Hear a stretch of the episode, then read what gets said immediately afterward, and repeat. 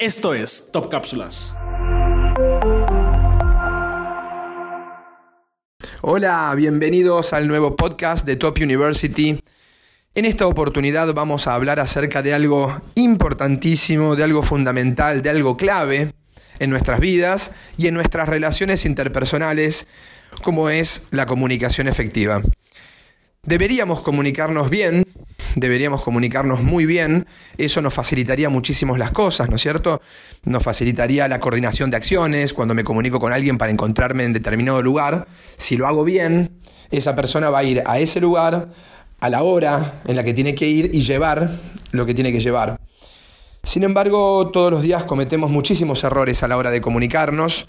Por ejemplo, suponemos en vez de preguntar. Por ejemplo, interrumpimos a quienes nos están hablando y muchos otros más.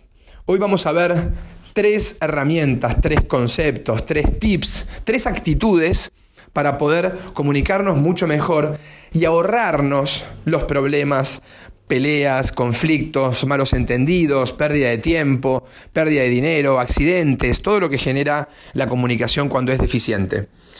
Dijimos entonces que íbamos a ver tres, ¿no? Tres claves, tres tips y vamos con la primera y es conocer, saber que hay un enemigo de la comunicación efectiva que es un monstruo y le vamos a poner de nombre el monstruo Penseque. Este monstruo nos ataca a nosotros cada vez que decimos, ah, yo pensé que, y son muchas las veces por día en las que decimos, ah, yo pensé que el archivo lo querías en Excel. Ah, yo pensé que vos hablaba, lo llamabas al cliente. Ah, yo pensé que el café te gustaba sin azúcar, por ejemplo. Muchas veces por día nos ataca este monstruo que es nuestro enemigo y tenemos que eliminarlo. Tenemos que matar al monstruo penseque para que no nos ataque más. Ya que, como recién les decía, cada vez que nos ataca genera muchísimos problemas, malos entendidos, conflictos cada vez que decimos, ah, yo pensé que es un ataque del monstruo y ese ataque nos genera perjuicios, problemas. Por eso tenemos que eliminarlo al monstruo. ¿Cómo vamos a hacer para eliminar este monstruo? ¿Cómo nos vamos a comunicar bien para no estar diciendo, ah, yo pensé que tantas veces por día?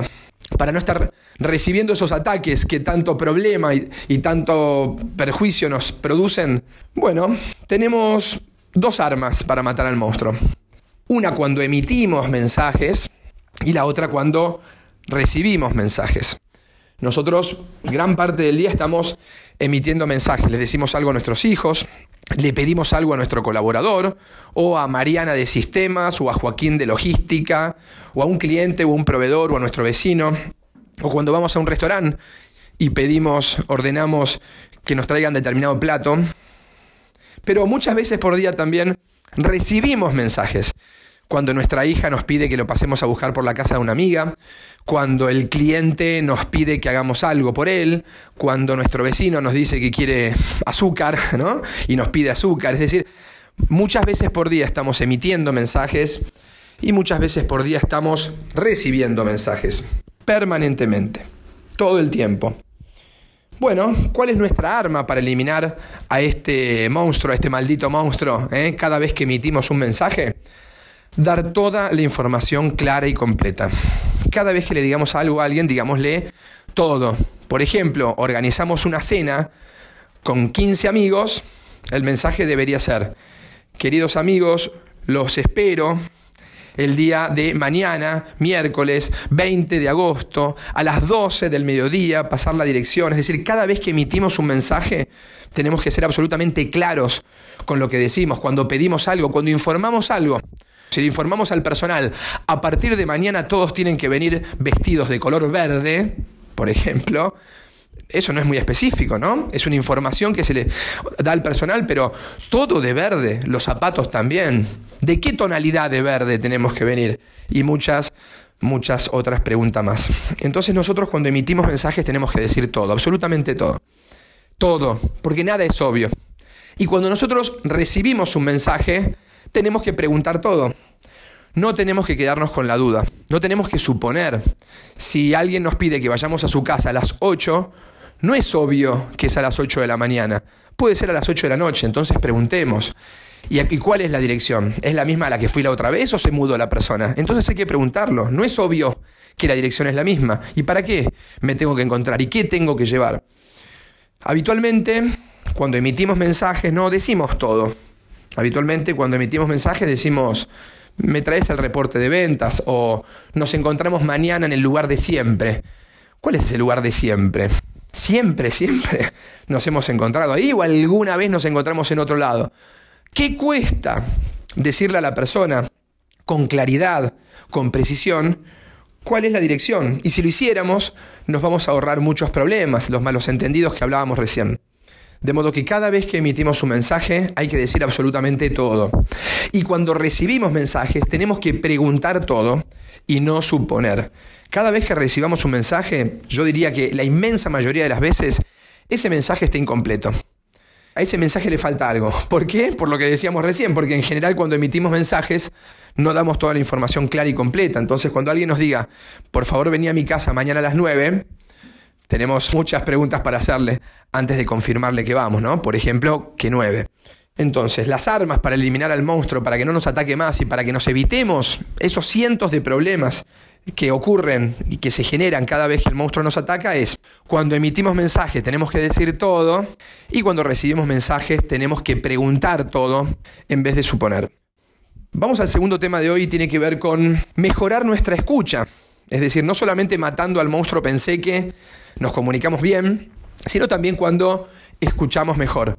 Comunicarse bien no solamente es ser claro al hablar, lo cual es sumamente importante, por supuesto, sino también escuchar para comprender y no escuchar para responder.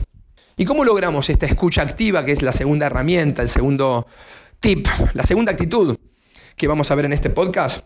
¿Cómo lo logramos? Simplemente prestando atención a lo que la persona nos dice, pensando en lo que la persona nos dice, evitando nuestras conversaciones internas, nuestras conversaciones privadas, en la que decimos, eh, me lo está diciendo porque ahora me quiere pedir algo, o creo que me está mintiendo, o ya sabía que me iba a decir esto. La persona está hablando. Lo único que importa es lo que la persona dice. Tenemos que escuchar con mucho respeto, escuchar abiertamente, activamente, pensando en lo que la persona nos dice.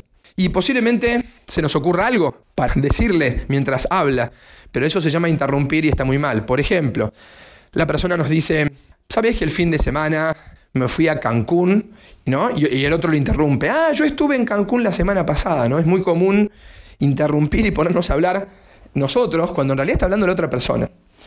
La importancia de la escucha activa tiene que ver con no interrumpir, es decir, esperar a que la persona termine de hablar.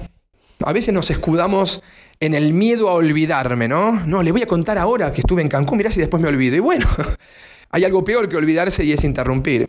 Escuchar activamente lo que el otro tiene para decirnos sin interrumpirlo. Y cuando termina de hablar, ahí nos ponemos a hablar de nuestro viaje a Cancún. No.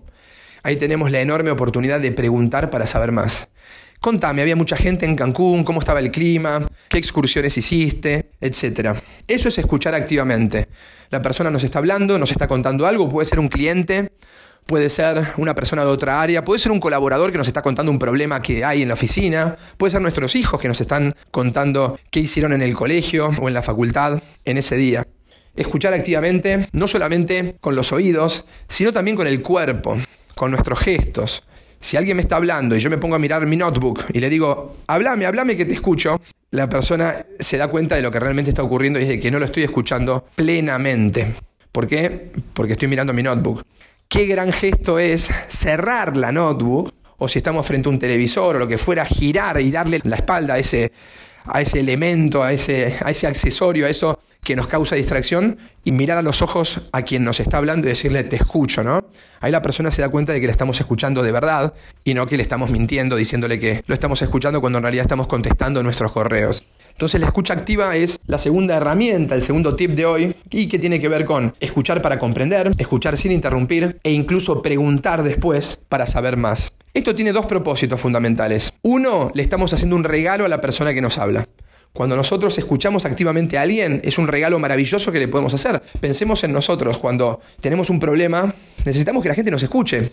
Vamos a un psicólogo, vamos a un sacerdote, vamos a un amigo o a una amiga, no para que nos den consejos, porque necesitamos hablar y que nos escuchen es un regalo maravilloso que nos pueden hacer. De ahí la importancia de que nosotros seamos generosos con los demás, escuchándolos. Entonces, la primera ventaja es ese regalo tan grande que le hacemos al otro cuando lo escuchamos con interés. Y la otra ventaja es, en ciertas situaciones, esta escucha nos permite obtener información para tomar decisiones. Por ejemplo, un colaborador nos está contando que una máquina se rompió, en vez de interrumpirlo y decirle, llama a sistemas, qué importante que es escuchar bien indagar, preguntar para saber bien cuál es la máquina que se rompió y a qué llama que se rompió, para de esa manera tomar la decisión correcta. Entonces, escuchar activamente como un regalo hacia los demás y también en algunas situaciones particulares para obtener información que nos va a servir para tomar la decisión correcta. ¿Cómo eliminar al monstruo pensé que? ¿Cómo escuchar activamente? Y ahora vamos a la tercera, que es fundamental en todos los ámbitos de la vida y en el liderazgo de equipos en particular, pero no solamente en, el liderazgo de equipos, ¿eh? en todos los ámbitos de la vida, que es hacer pedidos efectivos a las demás personas. Un líder no da órdenes, un líder hace pedidos y ese pedido tiene que ser efectivo. De modo que la fórmula del pedido es destinatario, yo te pido X en un tiempo Y con las siguientes condiciones de satisfacción. Primero entonces son cinco elementos, el destinatario, el verbo pedir, X, que es el objeto del pedido, en un tiempo Y, que es para cuando lo quiero, para cuando lo necesito, y en qué condiciones me deja satisfecho. Por ejemplo, le voy a pedir a un colaborador mío el reporte de ventas de velas rojas. Estamos en una empresa, en una empresa de, que fabricamos velas y yo necesito el reporte de ventas de las velas rojas. Porque hay velas rojas y velas azules, supongamos. Entonces, ¿cómo le voy a hacer el pedido? Joaquín, ¿no? En vez de poner estimados, que la gente no va a saber a quién se lo pido, el primer elemento de un pedido efectivo es que quede claro quién es el destinatario de ese pedido. Joaquín, por favor te pido. El segundo elemento después del destinatario es el verbo pedir. Cuando nosotros conjugamos el verbo pedir, a la otra persona le queda claro de que esto es un pedido. Si por el contrario yo dijera necesitaría o estaría buenísimo que tengamos, eso no es un pedido, eso es una expresión de deseo. Nosotros le podríamos decir al otro, estaría buenísimo que tengamos el reporte eh, intentando hacer un pedido, y la persona nos podría contestar, sí, estaría buenísimo, porque en realidad no es un pedido, es una expresión de deseo. Entonces el segundo elemento de un pedido efectivo es conjugar el verbo pedir, para que quede claro que esto es un pedido. X es el objeto del pedido. ¿Qué es lo que yo necesito que mi colaborador me traiga? El reporte de ventas de velas rojas de la Ciudad de México, no de todo México, de la Ciudad de México, de todo el año 2020. Entonces, ¿qué les voy a pedir? El reporte de ventas de velas rojas de la Ciudad de México, y podría aclarar incluso, no de todo México, sino solamente de la Ciudad de México, de todo el año 2020. Y tengo que ser muy claro a la hora de hacer el pedido. X, que es el objeto del pedido, tiene que estar clarísimo. Porque de lo contrario nos podrían traer el reporte de ventas de velas azules o de velas rojas, pero solamente del primer semestre del 2020, o de México y no de Ciudad de México. Si lo que satisface mi necesidad es el reporte de ventas de velas rojas de la Ciudad de México de todo el 2020, lo tengo que pedir así, con ese nivel de detalle dijimos que para matar al monstruo pensé que cuando emitimos mensajes, cuando somos emisores, hay que decir todo. Bueno, estamos haciendo un pedido, tenemos que decir todo. Tenemos que dejar claro quién es el destinatario. Tenemos que conjugar el verbo pedir para que quede claro que esto es un pedido. Tenemos que dejar muy claro X, que es el objeto del pedido, el reporte de ventas de velas rojas. Cuarto elemento de un pedido efectivo, ¿para cuándo lo quiero? Para cuando puedas. ¿Qué es cuando puedas? Este minuto, esta hora, este día, esta semana o este mes. ¿Qué es a la brevedad posible? Para cada persona va a ser diferente. ¿Qué es sin apuro? ¿Qué es con suma urgencia? No hay dos personas para las cuales el término suma urgencia sea exactamente el mismo tiempo en minutos o en horas, por ejemplo. Entonces, si yo lo necesito para mañana martes 15 de diciembre a las 10 de la mañana, ¿para cuándo se lo voy a pedir? Exacto, para mañana martes 15 de diciembre a las 10 de la mañana. Entonces siempre aclaremos para qué día y para qué hora. Y dijimos que el quinto elemento es en qué condiciones me deja satisfecho. Por ejemplo, en Excel. Porque si me enviara el reporte de ventas de velas rojas del 2020 de Ciudad de México en Word, no me va a servir. Entonces aclarar en qué condiciones me deja satisfecho. Por ejemplo, en Excel, por ejemplo, la mercadería que esté desembalada, Por ejemplo, si pedí un vehículo con el tanque de nafta lleno, ¿en qué condiciones me va a dejar satisfecho? Hacemos entonces un repaso de estos tres temas. El primero fue la importancia de eliminar a nuestro enemigo, que es el monstruo penseque, y cómo lo hacemos. Cuando emitimos mensajes tenemos que decir todo y cuando recibimos mensajes tenemos que preguntar todo. Segundo tema, escuchar activamente, pensar en lo que la persona nos está diciendo e incluso después hacer preguntas para saber más.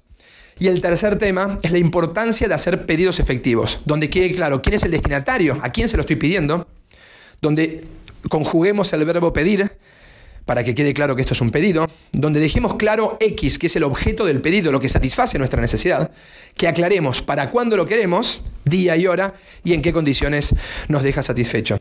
Y si una persona nos pide algo a nosotros y no cumple con estos elementos, con estos cinco elementos, lo que debemos hacer es preguntar lo que no nos dijo en vez de suponer. Muchas gracias y hasta la próxima. Síguenos para no perderte ningún podcast y encuéntranos en nuestras redes sociales como Top University. Top E University. Acelera y transforma tu impacto en el mundo.